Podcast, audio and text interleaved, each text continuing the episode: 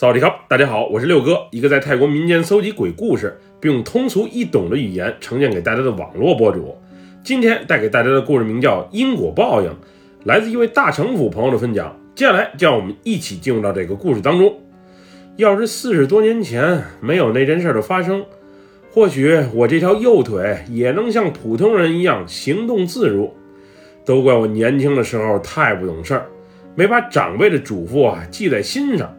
现如今，我这孤苦伶仃，生活中的各种不如意，都是为当年造的孽所还债吧。大家都管我叫瘸子哥。我所讲的这件事儿，发生在四十多年前。那会儿，我在大城府的乡下混日子，因为年少无知，从小没爹没娘，没人疼爱的我，就和村里的一些坏孩子们混在一起，像偷鸡摸狗之类的事儿啊，没少干。我爸妈在我刚出生之后没多久就神秘的失踪了，说是结伴去曼谷打工，不过却从此不见了踪影。爷爷奶奶虽然把我抚养成人，但是实话实说，在他们眼里，我一直都是家里最多余的一个。衣服我捡人剩的，吃饭我是最后一个上桌，就连睡觉我都只能铺块垫子躺在地板上。而且从我从上小学开始，家里洗衣服、打扫卫生等杂活就是由我来干，干好了得不到表扬，干不好还时常挨打挨骂。那时的我啊，觉得自己活着都是多余。后来我逐渐和村里那些同样不受到认同、没人关爱的大孩子们混在了一起，他们所谓的兄弟情，让我感受到了存在的价值与意义。那会儿，威哥是我们这帮小团体的头，平时带我们吃吃喝喝，又或是去邻近的村子里玩，出手在当时看来很是大方，至少吃喝都不用我们这些小孩子花钱。不过干起坏事来，我们也是需要出力的。当时我们这帮人没少去曼谷偷摩托车，然后转手卖到大城府，虽然也被警察抓过，不过他们看我们年纪小。认罪态度好，最后啊全都给放了。我们老家大城府在几百年前大成王朝的时候，算是泰国的首都。当时这里寺庙啊有很多，而且庙里的佛塔又或是佛像，不是藏着金银宝贝，就是埋着佛经舍利啥的。总之好东西有不少。后来缅甸入侵过来，烧杀抢掠一通之后。原本繁华的都市变成了一片废墟。虽然现在那些历史宗教遗迹被修建成了大成遗址公园，还受到了联合国教科文组织的认证，不过在四十多年前，我们那里啊被保护的还不是很完善。不少寻宝的人来这边盗掘遗迹啥的，有时还真能掏了些宝贝。但当地老人对这种行径啊都很是排斥。我们那里也有句老话，就是祖宗留下来的东西不能轻易的乱碰，更不能据为己有，不然会遭天谴的。前些年曾有外国游客来大城府旅游的时候啊，偷拿过古城墙的砖头，后来遭遇一系列的报应，不得不把墙砖又给还回来。总之，这样的例子啊有很多。现在我虽然明白了这个道理。也认同报应这一说法，可是年轻的时候有朋友在身边，我们啊是天不怕地不怕的。当威哥提议去城东头的一块遗迹挖宝的时候，虽然起初我是有些犹豫以及抵触，不过当小伙伴们都跃跃欲试，为了不被人看不起，为了不被人孤立，最终我决定一起去碰碰运气。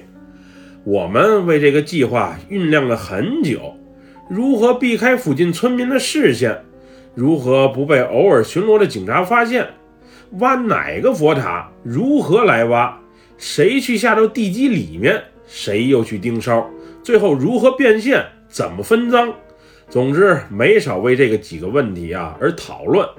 我们原本计划好是在七月末一天的黄昏时分动手，谁曾想。那天从早上起来就一直在下雨，直到快到行动的时间点，这雨啊还是下个不停。威哥，你看今天这天气，要不然咱就换日子再行动吧。换什么日子？都计划这么久了，就今天行动？这么大雨，城东头那边还没准被水淹。咱们要是挖宝的话，怕困难重重啊。有老天爷给咱们掩护，不是更好吗？下雨好，咱们一会儿啊拿着家伙出去。人家问咱去干嘛，咱就说啊去抓青蛙卖。再说了，天气这么差，巡逻的警察估计也轻易不会出门了。你们啊就大胆的去吧，有什么事儿我兜着。那会儿我的态度是去不去都成，大家鸡一嘴鸭一嘴的讲着。虽然最后啊，还是有人退缩，找借口离开了。不过我还是选择了一同前往。毕竟那时的我，最想拥有的、最想得到的，不是那些宝贝，而是大家的认同。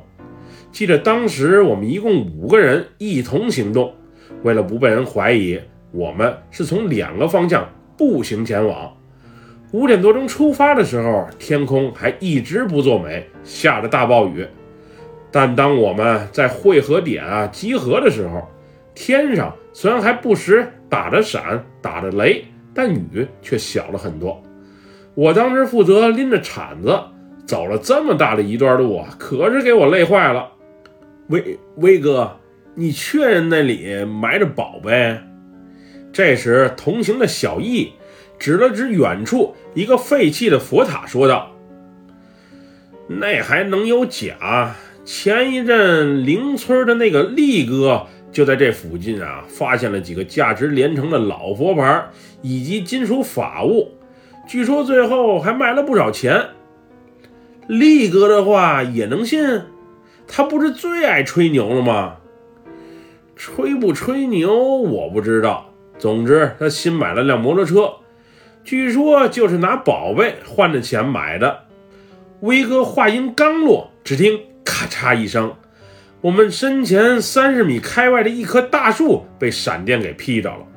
虽然打闪我是经常看到，不过如此近距离的和闪电接触还真是头一回。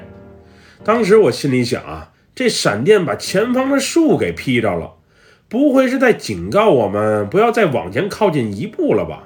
于是我停下了脚步，闭着双眼，双手行合十礼。默默地念叨着：“老天爷，你可要保佑我！如有得罪，还望见谅。”你在那儿瞎磨叽什么呢？赶紧拿着铲子赶路，快快走！”威哥随后说道。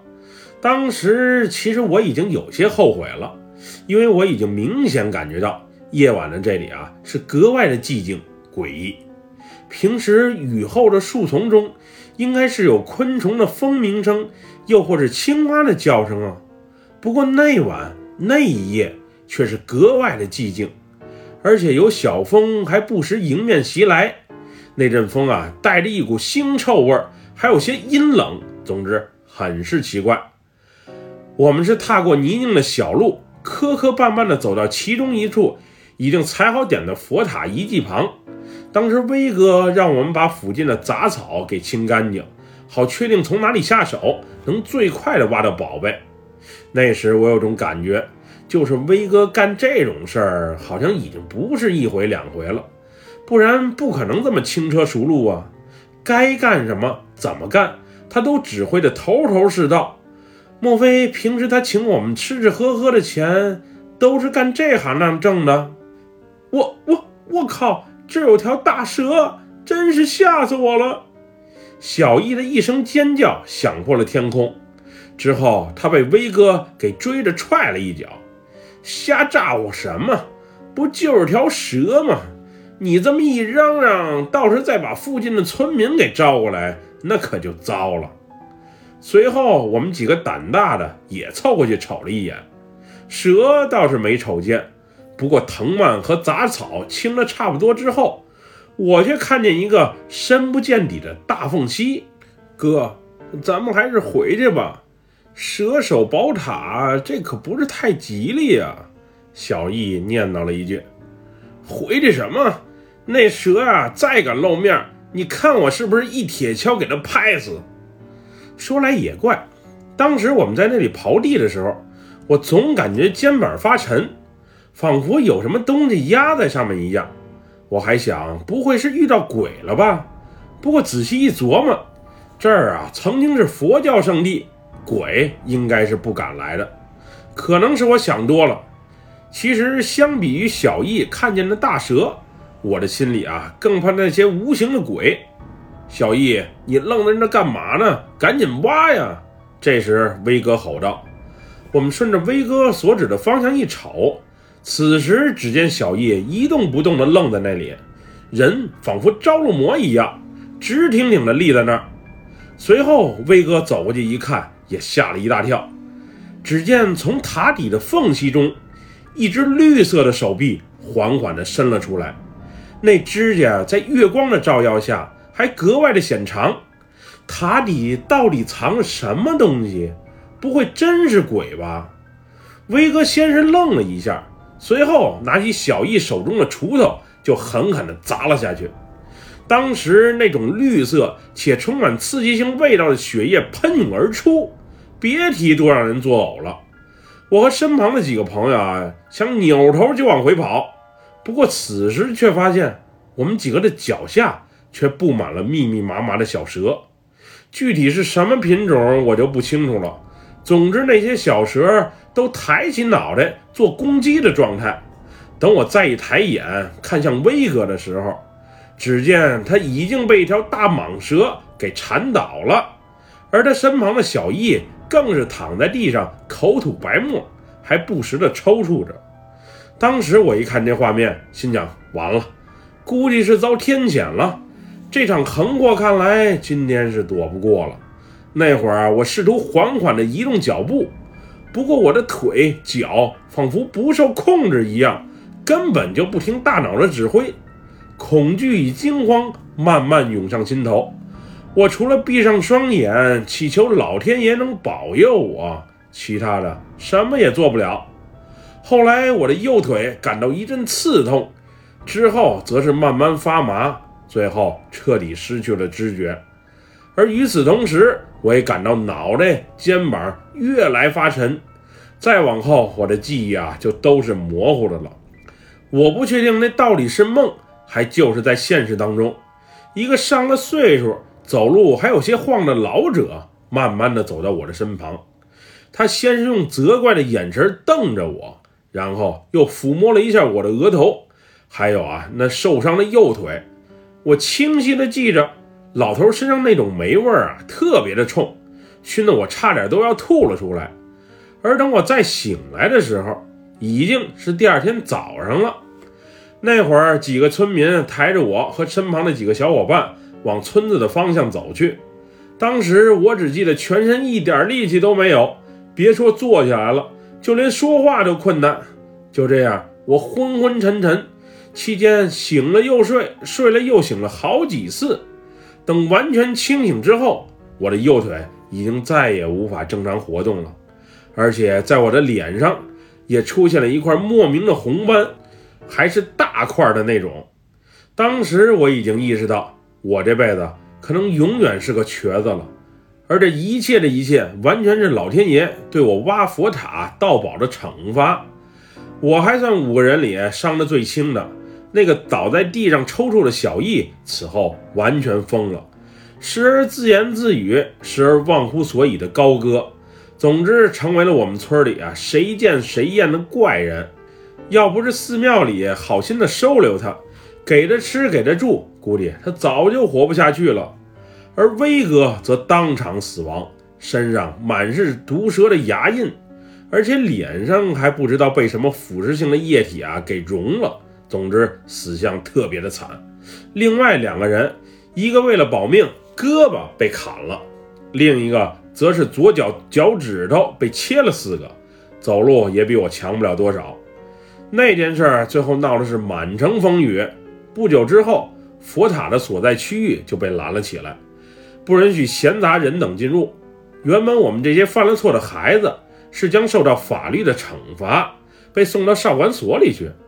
不过，人家看我们不是孤儿，就是家庭不幸的受害者，还都不同程度的致了残，再加上村民们的求情，最终放了我们一马。去寺庙啊，忏悔修行半年，就免除了我们形式上的惩罚。也正是在那半年里，我彻底明白了因果这个道理。我虽然内心不想去，也不是太愿意做坏事，不过最终爱面子的从众心理害了我。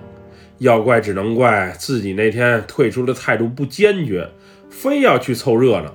现在可好，腿瘸了，脸上还挂了彩。原本充满多种可能的人生就这样被定了性，真是够倒霉的。现在的我在大皇宫旁边的那条佛牌街摆摆小摊，做做小买卖。以前没疫情的时候，生意还算不错。现在街道整治了，游客也少了，我混个温饱都有些困难。不过好在附近有好心人一直在帮助着我。现在已经快六十的我，也感觉活的啊差不多了。我这种活法还不如早日去投胎为妙。要不是为了我那脑子不太好使的傻儿子，也许我早就放弃这不太公平的人生了。总之，人这一辈子处处离不开因果。这么多年啊，我是深有体会。可能我当年造下的孽，需要一辈子来偿还吧。虽然我很后悔当初的行为，不过说什么都晚了。而我只能选择默默的来承担这一切了。本期故事就分享到这里，喜欢六哥故事的朋友，别忘了点赞和关注哟。咱们下期节目再见，我们俩拜拜，萨瓦迪卡。